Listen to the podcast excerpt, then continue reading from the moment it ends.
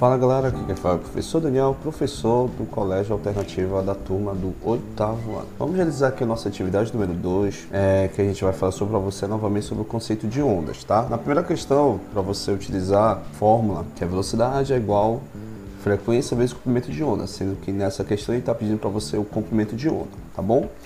Na questão número 2, ele conta para você uma história, história da nossa região, né? Fala sobre a questão do boto, né? Que ele sai da do rio, depois vai se transformar em um rapaz para seduzir a, a, Então você vai ver e você vai verificar qual a alternativa correta que ele fala sobre essa questão, né? Quando ele emite um som, aí nesse som você tem que verificar justamente sobre a questão da sua natureza, tá?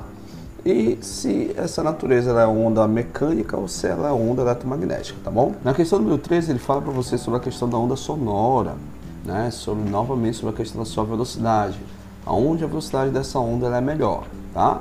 Meio sólido, meio líquido, meios gasosos, só você ficar atento aí, tá bom? Na questão número 4, ele fala novamente sobre a questão da onda, né? Isso é uma onda, aí você tem que ver se ela é, ela é mecânica ou eletromagnética, e ela precisa de meio ou não para se propagar, e refere-se a quê? Se é frequência, intensidade. Vamos lá para a questão número 5.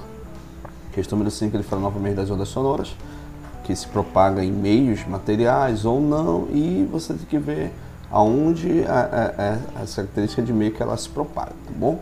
Na, na questão número 6 ele fala sobre a questão das, das características das ondas, né? Onda eletromagnética, onda mecânica, tá bom? Só ficar atento sobre a questão do fenômeno da luz e o fenômeno do som, tá bom?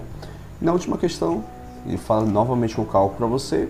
Agora, nesse caso, ele te dá a velocidade te dá o comprimento de onda e ele pede para você calcular a frequência, tá bom, galera? Então essa é a nossa atividade número 2. É, façam qualquer coisa, estamos de plantão aí para tirar sua dúvida, tá bom? Até logo e até mais. Tchau.